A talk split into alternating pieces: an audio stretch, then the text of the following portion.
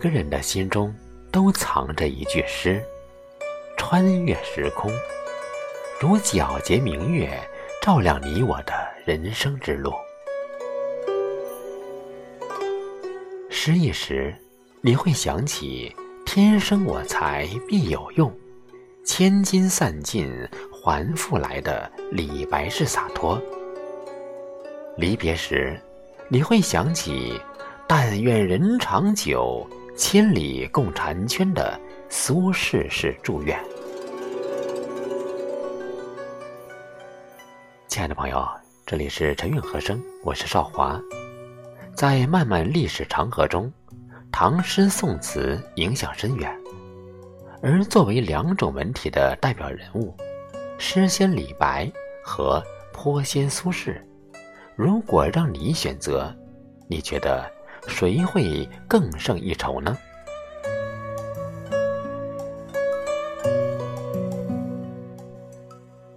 一个是唐诗魁首，一个是宋词冠冕。我本楚狂人，凤歌笑孔丘。李白《庐山谣》记卢氏玉虚州。水光潋滟晴方好，山色空蒙雨亦奇。苏轼《饮湖上初晴后雨》这两首诗被称为前无古人后无来者。李白的诗开篇用典寄情山水。表达自己想要从名山胜景中得到寄托，实现自己在神仙境遇中逍遥的愿望。苏轼的诗，赏游西湖，全景概述，描绘出一幅雨后湖水波光粼粼、五光十色的绝美画卷，表达自己开阔的胸襟与达观自适的性情。两人虽生在不同的时代，却都是当时登峰造极的人物。李白的诗歌，早在唐玄宗时就名满天下。唐文宗更是向全国诏书，御封李白诗歌与裴明剑舞、张旭草书为大唐三绝。而苏轼论文学，他和欧阳修并称欧苏；论写诗，他和黄庭坚并称苏黄；论填词，他和辛弃疾并称苏辛。综合实力，堪称宋朝第一。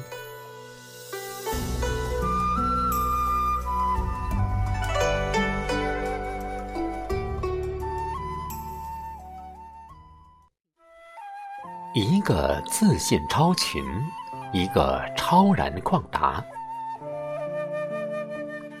天生我材必有用，千金散尽还复来。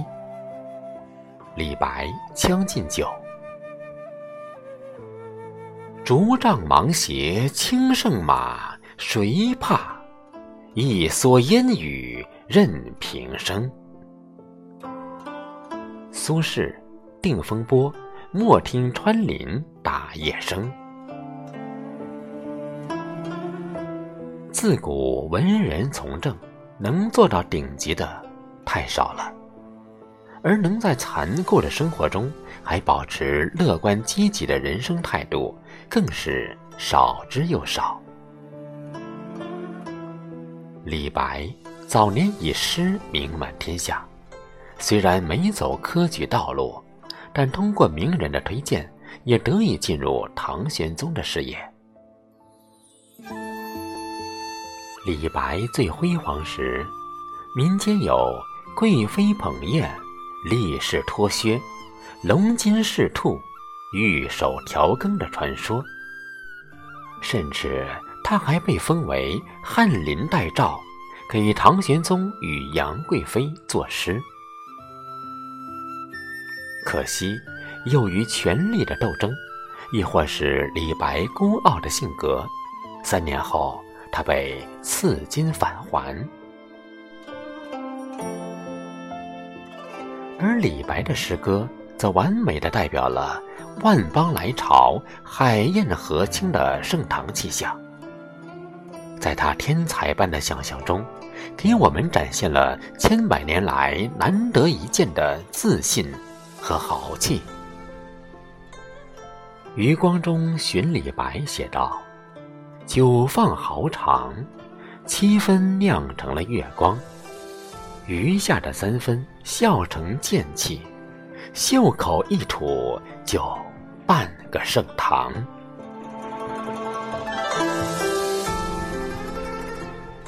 无拘无束，逍遥独立于天地之间，任何时候都相信在人生律里当中自己的使命和价值。而苏轼的一生，则不断印证了。木秀于林，而风必摧之的深刻道理。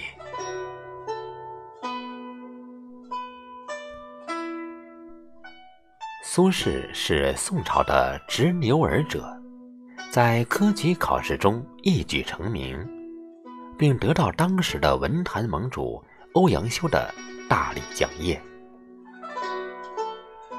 在他从政期间，与王安石意见不合。反对变法，还写诗讽刺当时的新贵，被人揭发，锒铛入狱。随后，苏轼挣扎在政治的漩涡中，一路被贬，到最后一直发配海南岛，创下被贬历史第一。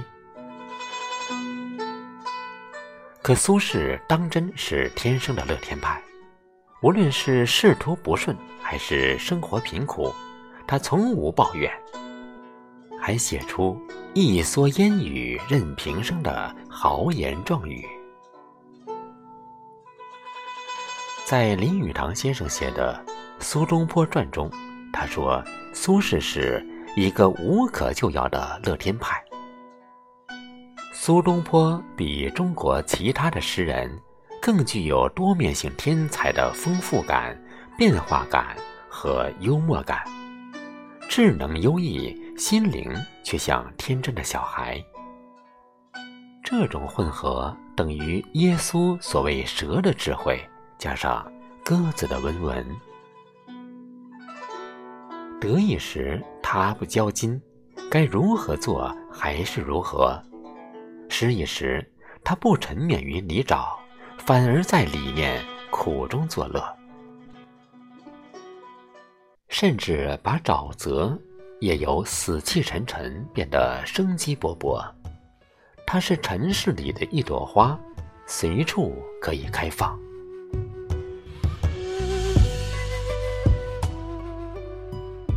一个爱酒，热情似酒；一个爱茶，沉静如茶。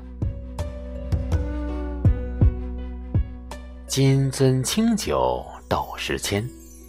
玉盘珍羞值万钱，停杯投箸不能食，拔剑四顾心茫然。李白《行路难》其一：茶余已翻尖处绝，松风忽作谢时声。枯肠未易今三碗，坐听荒城长短更。苏轼即将煎茶。李白斗酒诗百篇，长安市上酒家眠。诗仙的李白，风雅之时、豪放之时、浪漫之时。惆怅之时，都会以酒解怀，以诗当歌。花间一壶酒，独酌无相亲。举杯邀明月，对影成三人。这是风雅的诗仙李白在月夜花下独酌，以丰富的想象，表达出对孤独的复杂情感。两人对酌山花开，一杯一杯复一杯。我醉欲眠卿且去，明朝有意抱琴来。这是浪漫的诗仙李白，约会知己，举杯畅饮，还要相约明日以琴助兴。抽刀断水，水更流；举杯消愁，愁更愁。这是惆怅的诗仙李白，在经历了人生太多的荣辱和悲欢之后，对忧愁的深刻解读。人生得意须尽欢，莫使金樽空对月。这是豪放的诗仙李白，与朋友饮酒，喝到兴处有感而发。什么五花马，什么千金裘，身外之物，统统可以拿来换酒，何等豪放！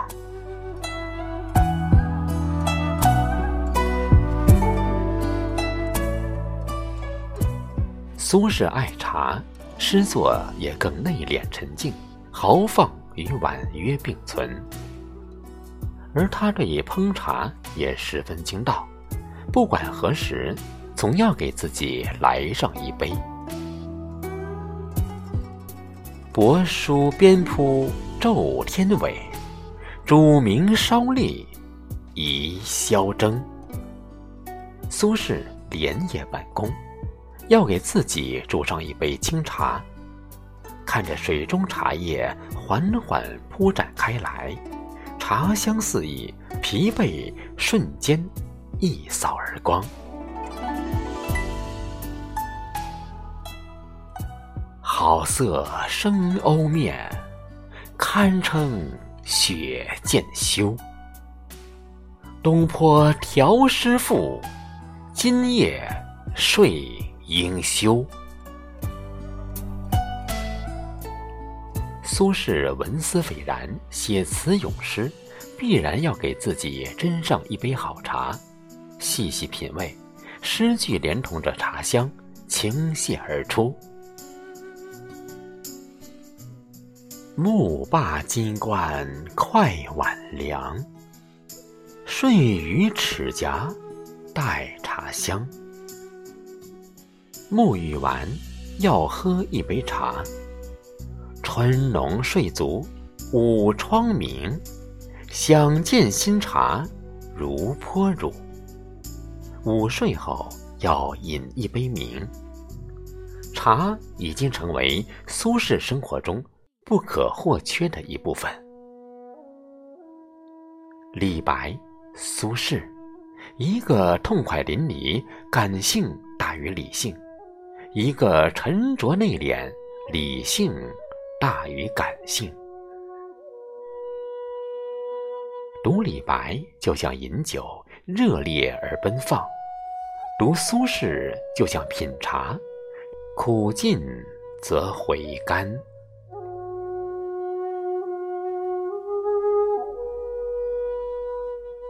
一个天分更高，一个学识更广。众鸟高飞尽，孤云独去闲。李白独坐敬亭山。花褪残红青杏小，燕子飞时露水人家绕。苏轼《蝶恋花·春景》。叶嘉莹先生曾说，在中国古代的诗人中。有两个得到过先人的评价，一个是李白，一个是苏轼。李白被称作诗仙，苏轼被称为颇仙。这无疑是世人对诗人才华的最高褒奖。李白的天分得益于他天才般的想象，通过归奇飘逸的描述、汪洋恣肆的语言，写出无数经典篇章，千古文人中当属第一。而苏轼的学识，则在于后天的努力。为了激励自己不断奋进，还写下“发愤识遍天下字，立志读尽人间书”的对联。后来，苏轼在诗词歌赋全方位的成就无人能敌。据宋代笔记《更西诗话》记载，宋神宗曾问身边的近臣：“苏轼可以与哪个古人比作？”有人说，唐李白文才颇同。神宗说，不然，白有士之才，无士之学。可见，宋神宗虽然不赞同苏轼政治上的见解，但对于他的才华却是颇为肯定的。正如以网友所说。李白是才气天授，青天白日里降下朵皎皎青莲，落于盛世，开于盛世，又超脱于盛唐的烟火繁华。苏轼是后天成才，浩繁卷读里沏出个皎皎孤松，生在北宋，长在北宋，一心多用，尚且能。广有建树，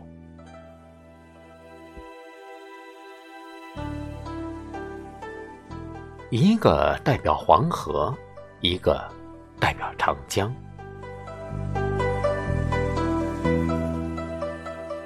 君不见，黄河之水天上来，奔流到海不复回。李白《将进酒》。大江东去，浪淘尽，千古风流人物。苏轼《念奴娇·赤壁怀古》。李白和苏轼在不同的时空，分别写下各自的诗篇，一诗一词，成为华夏大地两条母亲河的最经典名句。余光中先生在《戏李白》里说：“有一条黄河，你已经足够热闹了。大江，且留给你苏家的乡弟吧。天下二分，都归了蜀人。你据龙门，他临赤壁。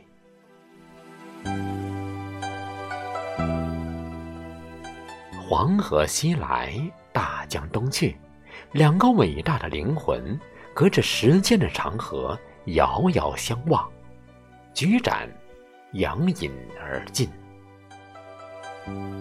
而我们读着两人各自的诗篇，感受盛唐独一无二的不尽繁荣，领略宋朝空前绝后的无限苍茫。在诗作中徜徉，感悟自己的人生。在生命中不断奋进，谱写自己的答卷。一诗，一词，字字珠玑，句句入心。半生归来，也成了诗中之人。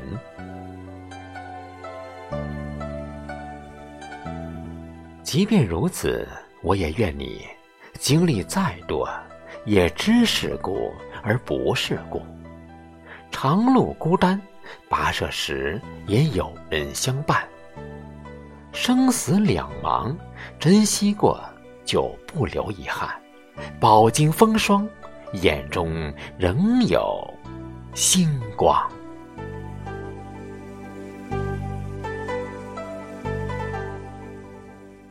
亲爱的朋友，如果您喜欢本期节目，就请您点个赞和再看吧。陈韵和声。祝您生活愉快。